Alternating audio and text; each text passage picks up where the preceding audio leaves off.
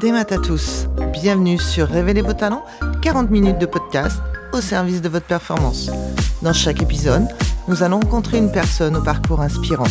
On va découvrir ensemble comment elle a réussi à affronter les difficultés de la vie, à se remettre en question, à garder son enthousiasme pour aller de l'avant et réussir ses objectifs. Parce que dans toutes ces histoires de performance, d'espoir et de persévérance, il y a plein de clés qui peuvent nous servir à tous. Et grâce à ça, vous aussi, vous pourrez devenir l'architecte de votre réussite. Ici Christelle Blandin, et je vous envoie aujourd'hui une bonne dose de motivation. Si tu le fais pas, tu le regretteras plus tard. C'est ce que répétait tout le temps la grand-mère de Comme la vie d'Adzi. Cette phrase, ce chef d'entreprise l'a bien intégrée. Né au Togo, arrivé en France à 16 ans pour ses études, et aujourd'hui, Castelroussin de cœur, comme la vie pourrait être qualifiée de serial entrepreneur. Rien ne l'effraie, surtout pas l'échec. Optimiste et sûr de lui, il n'a pas hésité à tout quitter professionnellement pour tout recommencer de zéro, toujours dans la bonne humeur. Écoutez bien cette histoire, elle pourrait vous donner envie de vous lancer vous aussi. Car, comme le dit comme la vie, tout est possible, au pire, tu reviens à la case départ. Comme la vie, c'est un prénom que j'adore, ça me fait kiffer, ça me fait rêver, et je pense qu'il y en a plein, plein de personnes qui vont se dire, mais ça veut dire quoi ce prénom? Ouais, effectivement, c'est la question qu'on me pose à chaque fois. Au fait, comme la vie, c'est tout simple c'est un jour de la semaine, ça veut dire mardi. En fait, en togolais, comme la vie, ça veut dire mardi. Voilà. Et puis, euh, mes parents, ils m'ont, ils m'ont donné un autre prénom, hein. ils m'ont donné Edmond. C'est un prénom reconduit. Mais effectivement, euh, j'avais comme deuxième prénom comme la vie. Et puis voilà, j'ai gardé comme la vie parce que c'est important. Et puis, je trouve que c'est, c'est assez original et c'est, ça, ça rappelle mon, mes origines. Donc euh, voilà. Tu es né en France? Non, je suis né au Togo. Je suis arrivé en France à l'âge de 16 ans. Je suis arrivé à 16 ans euh, pour finir mes études. Après, j'ai fait, mon bac, j'ai fait un cursus euh, de lettres, euh, d'histoire, j'ai fait une, année en, en À la base, je voulais faire la. J'ai raté mon premier concours Sciences Po. Voilà, c'était ça. Je voulais, je voulais m'engager en politique. J'ai raté le premier concours. Et puis ma mère, elle voulait pas forcément que je m'engage dans cette voie-là. Donc j'ai rapidement arrêté. Et puis j'ai fait des études d'histoire. Et pourquoi tu t'arrêtes de, cette euh, Sciences Po alors que maman veut pas? Maman ne voulait pas parce que bon, c'est aussi un cliché, on va dire, d'Afrique parce que le côté euh, politique, c'est mal vu. Voilà, c'était juste pour ça, parce qu'elle ne voulait pas que je m'embarque dans quelque chose qui soit mal vu euh, pour moi, on va dire, par rapport à mes origines. Donc à l'époque, ouais, je dis, ok, je vais faire plaisir à maman et puis je vais faire autre chose. Et puis je suis parti en histoire, en fac d'histoire, un peu comme ça, par hasard, sans plus. Et elle a servi à quelque chose, cette fac d'histoire? Ça a servi à quelque chose, effectivement. Ça a servi que j'arrive à Châteauroux. en fait, c'est ça. En fait, j'ai fait ma première année d'histoire et la deuxième année, j'ai rencontré un ami euh, à la Sorbonne euh, qui est originaire de Châteauroux. Et il s'est dit, euh, il avait envie de lancer son business, quitter les bancs de la fac et ouvrir une boutique de déco. Je sais plus en quelle année. Et puis il m'a dit, est-ce que ça te tente de te lancer comme ça? Et puis voilà, j'ai dit oui. Donc je suis arrivé à Châteauroux comme ça pour ouvrir un magasin de déco. On a, ouvert euh, au niveau de la place de la mairie. Ça a duré une année. C'était un fiasco total. non mais c'est vrai, c'était un fiasco total. Mais c'était ma première expérience en tant qu'entrepreneur. et c'est pour ça que du coup je suis resté à Châteauroux. Pourquoi le choix de venir en France quand on a 16 ans avec sa famille? C'était vraiment sur le coup parce qu'on se dit au Togo, une fois qu'on arrive au stade du bac, après, je veux pas dire que ça s'arrête, mais presque.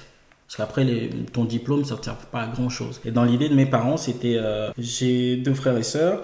Dans l'idée, c'est de, venir en France, finir tes études pour, pour réussir ta vie. Voilà, c'était un peu ça l'idée. Et euh, aujourd'hui, tout toute ma famille est ici. Et on a tous fini nos études ici. Donc, euh, c'était un peu ça. Nous, on n'avait pas, je vais pas dire qu'on n'avait pas notre mot à dire, mais c'était le cursus normal de la vie. Tu as accepté facilement à 16 ans de venir? Oui. Ouais.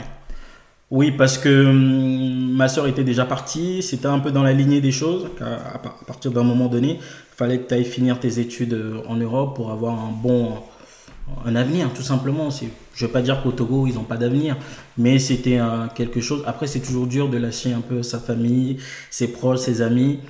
Mais voilà, ça, ça nous a bien forgé et puis fait. Donc, tu loupes Sciences Po. Qu'est-ce qui se passe dans, dans, ta tête? Parce que là, tu es dans l'échec.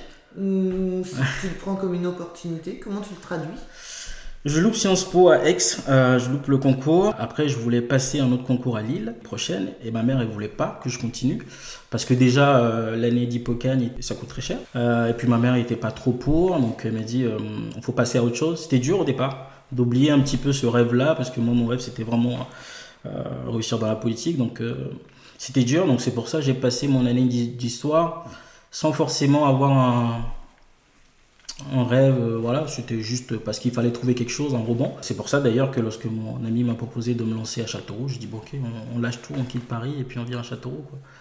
Mais c'était voilà, c'était un moment, un tournant de la vie, on va dire. Comment maman elle a accepté que tu quittes tout pour venir à Châteauroux? Parce que là, je me dis. Euh, non, c'est facile. Je veux dire, c'est facile parce que hum, et la confiance, on nous a toujours laissé une autonomie par rapport aux enfants une fois qu'on quitte euh, le, Togo. Donc elle a dit ok, elle est toujours proche, hein, même actuellement, elle, elle, appelle tout le temps, mais elle sait effectivement que quoi qu'il arrive, on, Vous on savoir rebondir. Voilà, c'est ça. Et c'est qu'on peut toujours retomber sur nos pas. Donc euh, elle nous laisse, chez nous souvent, c'est ce qu'on fait souvent pour les enfants.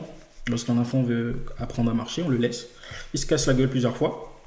Et puis après, il arrive c'est un peu comme ça que ma mère nous a, elle nous a élevés, donc euh, voilà. T'es arrivé à Châteauroux il y a combien de temps? 17 ans, je crois. Qu'est-ce qui t'a plu à part euh, faire ce premier échec pour rester à Châteauroux? C'est le calme. C'est le calme, en fait, c'est euh, même là aujourd'hui je le ressens quand je vais voir ma famille ou, ou ma mère apparaît, j'ai l'impression que tout va plus vite que moi. C'est en fait c'est le côté un peu à Châteauroux il y a ce calme-là.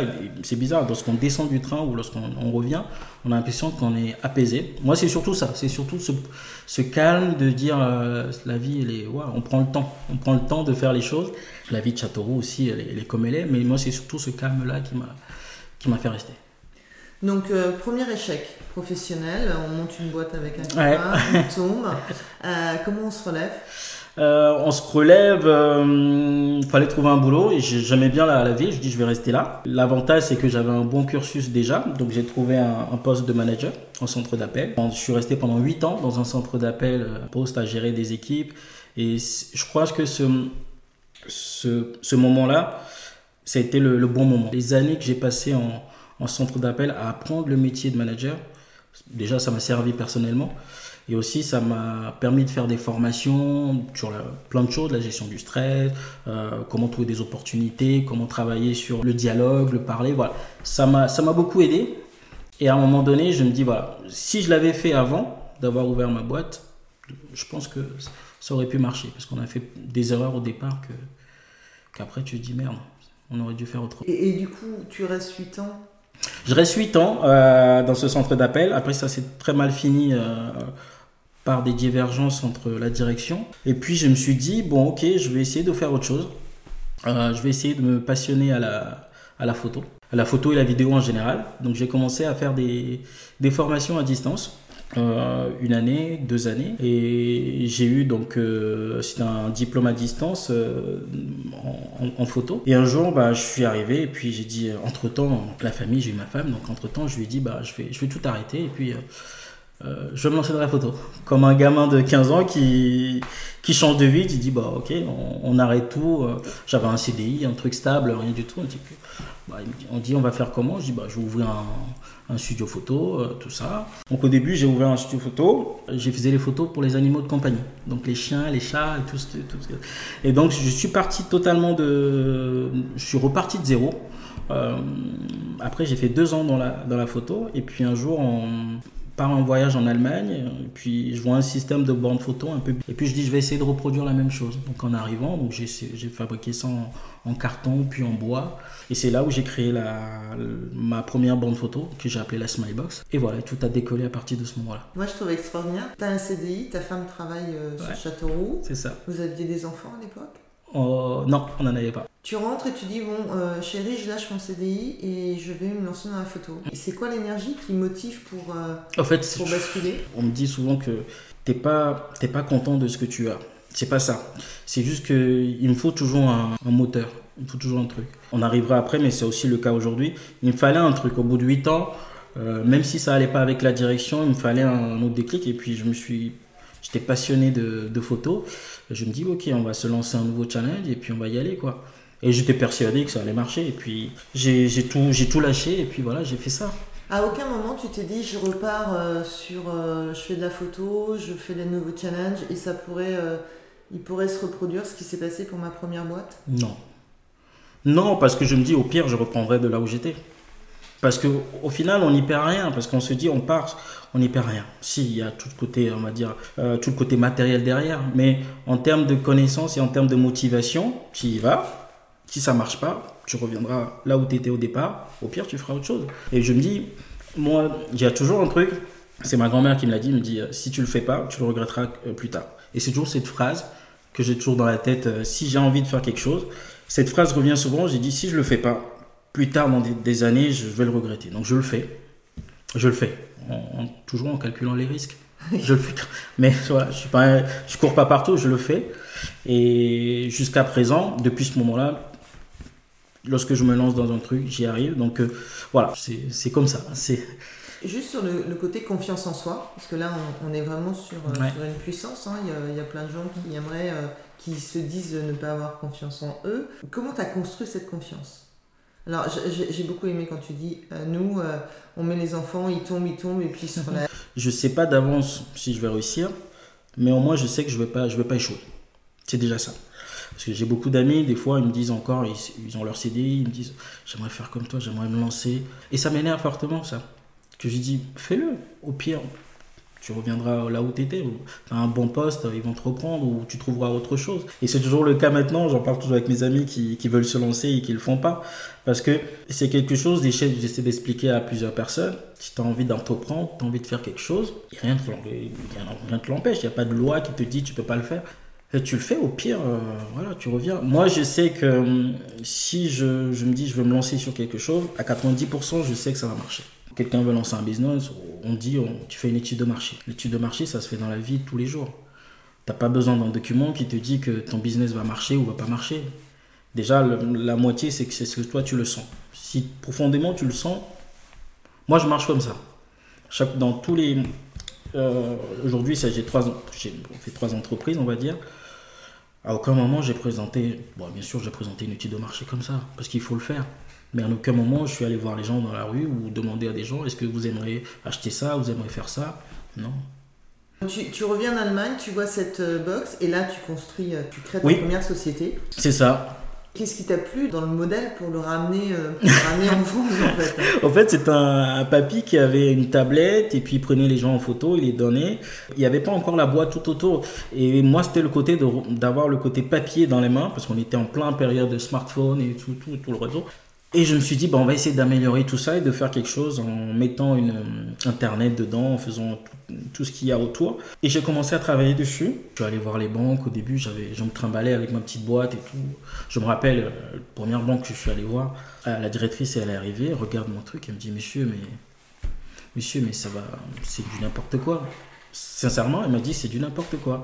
je lui dis bah ça peut marcher, vous pouvez faire des photos, on le ressort. Il me dit bah vous prenez quelqu'un, un photographe qui vous prend en photo et qui vous l'imprime, c'est la même chose. Et ça m'a vexé sur le coup, mais voilà, j'ai pas lâché l'affaire et j'ai réussi à avoir à créer ces sociétés là. Et voilà, j'ai réussi à en, faire d'autres. Aujourd'hui, on est à la quatrième version de la Smilebox et ça marche euh, tout autant. Et depuis, bah, depuis j'ai des salariés et des associés dessus. Donc, euh, il y a deux collaboratrices et on est trois associés. Tu te sentais pas de continuer tout seul sur la Smilebox ou il y avait d'autres choses que tu avais envie pour... Euh, au fait, la Smilebox, je, je, me sentais très bien de continuer tout seul, mais vu que de base, je faisais de la photo, je faisais de la vidéo, et il y a eu une rencontre.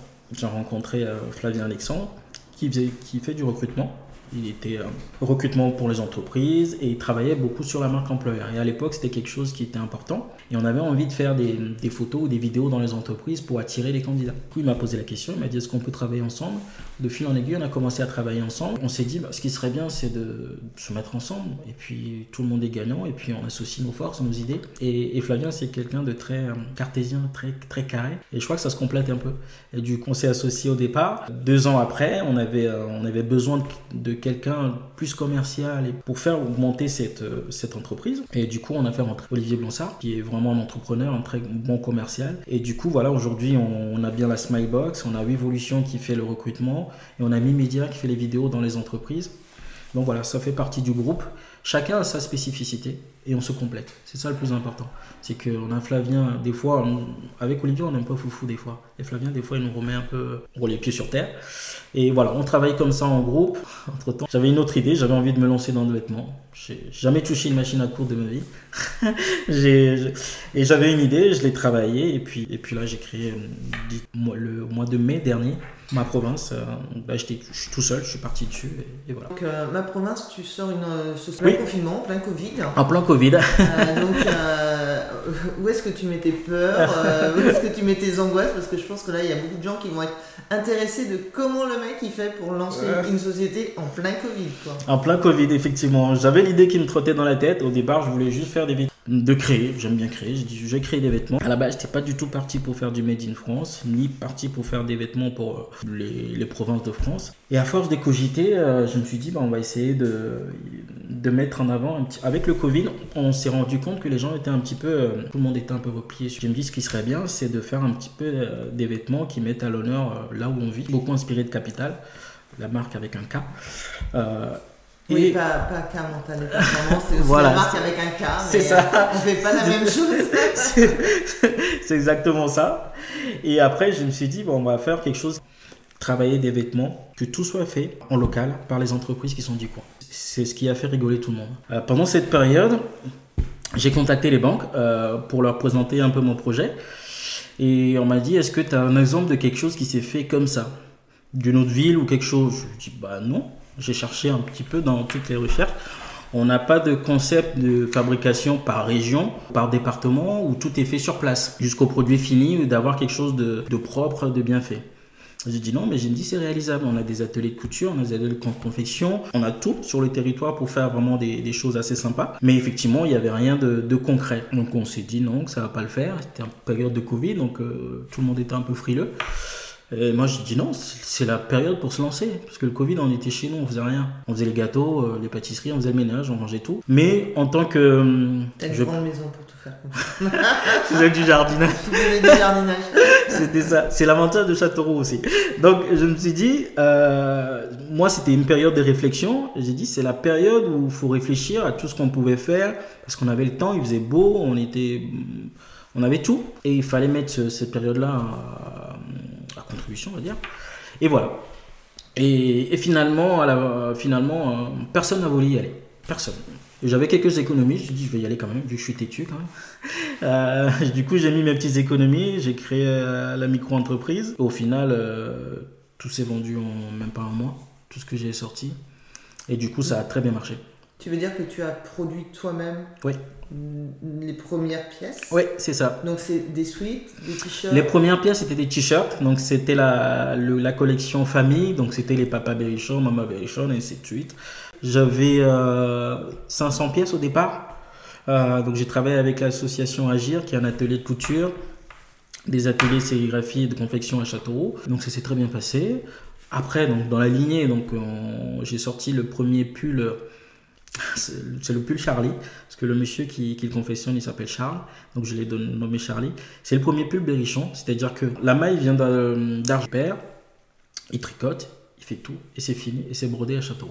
Ça veut dire que ça, toute de la, matière première jusqu'à la fin, c'est vraiment fait dans le Berry et il est à Boisse et c'est le pull Charlie et ça, ça, a fait décoller le, le, projet et puis après entre autres il y a eu les suites donc les, les fameuses suites Berry qui ont eu du succès et puis ainsi de suite et ça a fait euh, bout de neige. Et puis, et puis le projet a pris.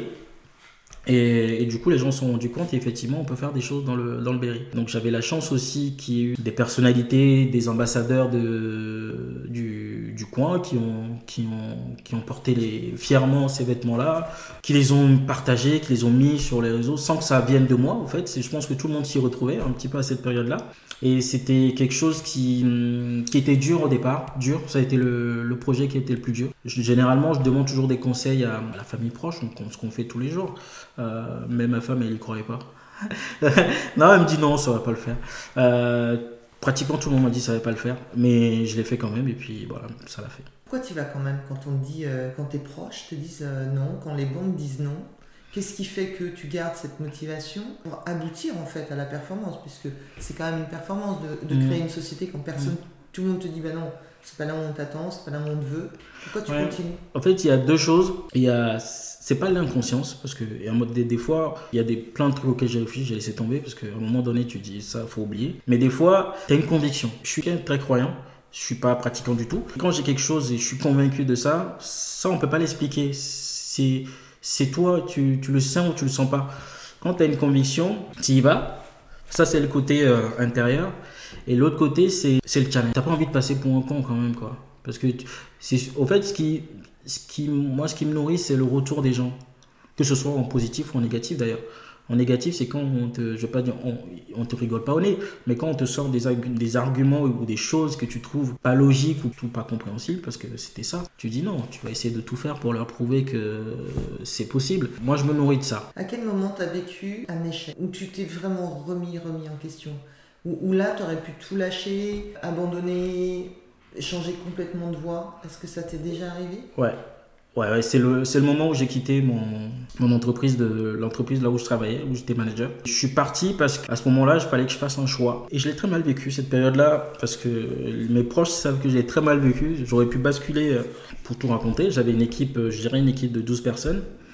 Et euh, on sait très bien lorsqu'on est, on est, on, on est responsable ou maintenant, lorsqu'on travaille dans l'informatique, on a des logs, on a des codes à utiliser. Et moi, je suis quelqu'un, lorsque je travaille, c'est d'abord mon équipe. Il se fait que j'ai, hum, mes collaborateurs utilisent mes logs parce que des fois, on a des logs supérieurs, des, voilà, des codes d'administrateur. Et un de mes collaborateurs a fait une connerie. Euh, il s'est monté euh, tellement haut que c'était soit euh, je, je, je portais plainte contre toute mon équipe, parce qu'on ne sait pas qui l'a fait, ou soit c'était moi qui dégageais. Et à ce moment-là, je ne me voyais pas attaquer ma propre équipe. De... Ma propre équipe, c'est un peu comme ma famille. Quoi. C'est des gens que, même si je suis manager, on se dit on s'attache pas. Mais moi, j'ai toujours ce côté humain. humain. Je me dis, je ne peux pas me retourner contre mon équipe. Donc, j'ai préféré partir. Donc, j'ai fait autre chose entre-temps. Mais lorsque, à ce moment-là, lorsqu'on on arrive à ce moment-là où on te, on te dit, bah, te retourner contre des gens, ou c'est toi, tu dis bah ouais le côté humain on- à un moment donné il faut et ça ça m'avait c'était un moment où ça a été très dur. Et puis mais mais j'ai réussi à Et, et t'as- comment t'as rebondi T'as eu de l'aide de- T'as pris de l'aide de ta famille, de, Je suis parti. de professionnels? Tu es parti? Je suis parti deux mois au Togo. Je suis parti deux mois au Togo. Ça a tombé euh, pour moi au moment où- du décès de ma grand-mère. Donc c'était les enterrements. Je suis parti deux mois au Togo. Et, et lorsque je suis revenu ça me le fait aussi souvent. Parce que l'avantage c'est que c'est aussi l'avantage euh, de lorsqu'on a d'autres origines c'est des fois on, retourne un peu sur nos, nos, nos pattes on va dire. Quand tu retournes au Togo tu vois les choses autrement. Parce que on a plein de choses on a plein d'avantages on a plein de trucs mais on s'en rend pas compte. Alors qu'on retourne tu retournes chez toi les gens qui ont rien ils vont t'accueillir avec plein de trucs ils vont rien te demander et tu vois les, les gens dans la rue rigoler alors qu'ils n'ont pas à manger ou tu les vois pieds nus et, et limite ils peuvent te, ils peuvent te donner leur vie pour toi et ce moment là euh, deux mois, je suis retourné comme ça, ça m'a profité de faire des vacances et de me changer d'air. Et lorsque je suis revenu, voilà, c'était passé. Donc du coup, ça t'as réappris à marcher. On t'a laissé, Ouais. euh, on t'a laissé comme ça. petit enfant qui marche. C'est ça. Euh, J'ai une question euh, comme la vie. Pourquoi, pourquoi tu, tu dis euh, c'est mon équipe, donc je ne pouvais pas me retourner contre eux? Est-ce que la personne qui a fait cette erreur, tu la connaissais? Non. Est-ce qu'elle s'est. Enfin, du coup, est-ce qu'elle s'est identifiée à toi pour dire euh, merci d'être parti, vous avez fait, fait l'erreur et non? Non plus. Et puis, je pense que à l'époque, je, je me disais, j'espère que cette personne va venir me voir, j'espère qu'elle va venir s'excuser, ou j'espère qu'ils vont, euh, ils, ils vont me faire un retour. Je m'attendais à ce que les, voilà, qu'il y ait un retour de, voilà, qui, Et maintenant, non. Je, je, trouve ça normal. Après, je, je trouve, je, je, trouve ça normal. Et puis, normal. Après, je suis passé à autre chose. Mais effectivement, c'était une période. euh, je, j'en voulais vraiment pas, pas à mon équipe parce que mon équipe, je me dis, à partir du moment où c'est comme aujourd'hui, on, on a, on a des collaborateurs, euh, c'est, moi le responsable quoi. S'il y a un truc, c'est moi. Ça fait partie de. À, partir du moment où on est, on est chef d'entreprise, même un maçon, tu fais, tu fais un muret, euh, le muret il s'écroule, tu vas pas dire c'est ton apprenti, c'est toi quoi. Donc, euh, peu importe qui l'a fait. Donc, euh, on essaie d'apporter notre savoir-faire, notre, notre bonne humeur, tout ce qu'on fait. Et si un jour il y a, y a un côté négatif, c'est toujours toi qui prends. C'est comme ça. Et puis, on, on, prend, on est des éponges. Et puis, des fois, on essaie de, de, défouler autrement. Mais voilà. on se défoule comment C'est quoi, quoi l'astuce pour se défouler chez toi? Moi, j'ai toujours une heure. Aujourd'hui, mes, même mes enfants, j'ai un fils de 4 ans et de 2 ans, ils le savent, même ma femme le sait. Quand je rentre chez moi, pendant une heure, faut pas me.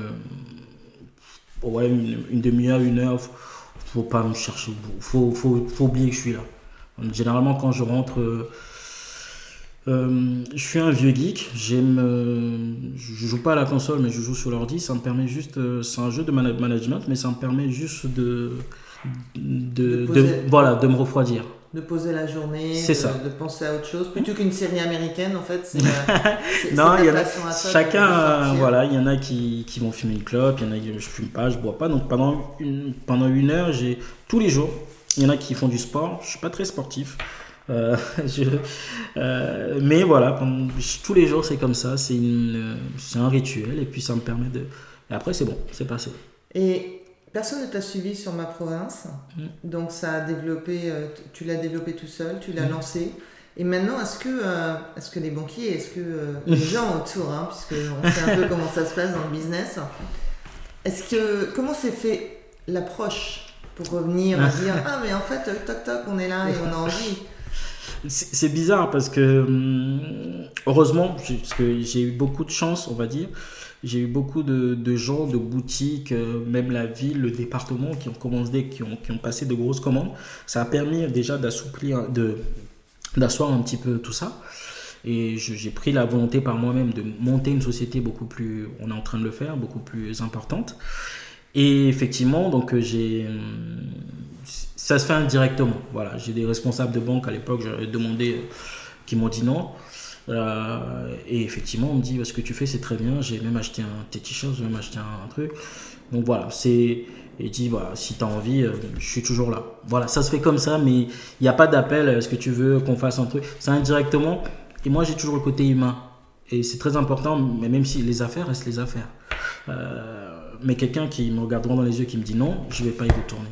Même si demain, il, il m'offre un taux à zéro, peu importe, hein, je n'y retournerai pas. C'est juste une question de après, c'est peut-être ma culture ou mon, on m'a élevé comme ça. Quelqu'un qui me dit non dans les yeux et demain il me dit viens, on y va, j'irai pas. Donc euh, voilà, ceux qui m'ont dit non, j'irai toujours pas.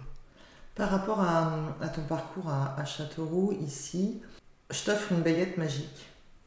Qu'est-ce que tu en fais Par rapport à mon parcours, ou par rapport à ta vie, peu importe, elle t'appartient, ah, cette baguette magique, qu'est-ce que tu en ferais Bonne question.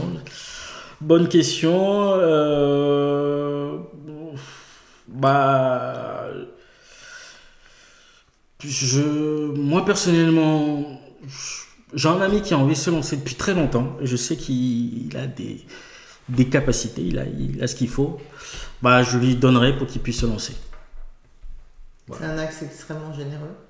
Bah oui, parce que des fois, il y, a des, il, y a, il y a des gens, ils, ont, ils disent qu'ils ont envie de le faire. Ils, tu vois dans les gens qu'ils ont risqué le truc, mais ils n'osent pas. Et des fois, tu as envie de les pousser. Tu, tu limites euh, prendre leur main et tu dis j'écris ta lettre de démission ou un truc comme ça. Mais voilà, c'est. Et moi, ça me, c'est, des choses qui m'énervent. Je pas dire ça m'énerve, mais intérieurement, ça me. Ça me désole. Que déjà que mes parents soient fiers. Le bonheur des autres te nourrit? Ouais, c'est vraiment. Et, ce qui ce qui et, c'est ce qui me fait plaisir dans ma province, c'est que ça me fait. C'est le seul truc qui me fait cet effet-là, c'est qu'on travaille beaucoup avec des entreprises d'insertion. Et c'est des gens Châteauroux, c'est petit. Donc des fois, je croise des, des dames euh, dans les supermarchés. Elles me disent Ah, c'est moi qui fais. Euh, je fais tes t-shirts, je fais tes trucs et tout, euh, merci beaucoup. Et ça, c'est ouf. Quand tu croises quelqu'un dans la rue comme ça qui dit Je fabrique ton truc, ou je travaille pour toi, ou je fais je, fais un truc, euh, voilà, c'est, je veux pas dire, c'est, j'arrive à travailler pas grâce à toi, mais je fais un truc pour toi et la personne elle est contente et te dit euh, merci.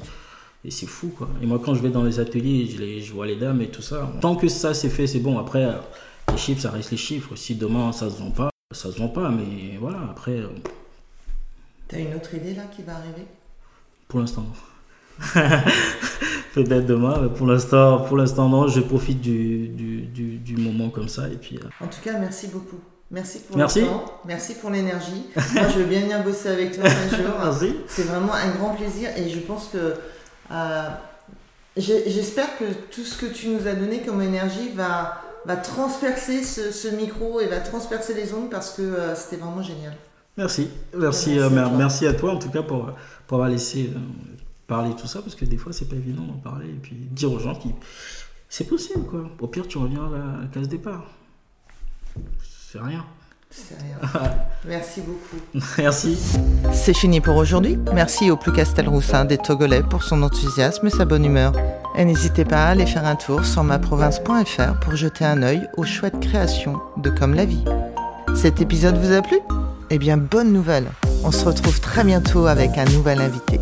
En attendant, si vous souhaitez continuer à être l'architecte de votre réussite, rejoignez la communauté K Mental et Performance sur Instagram, Facebook, ou www.mentalesperformances.bzh. N'hésitez pas à nous partager votre expérience et vos retours. Merci, Kenavo.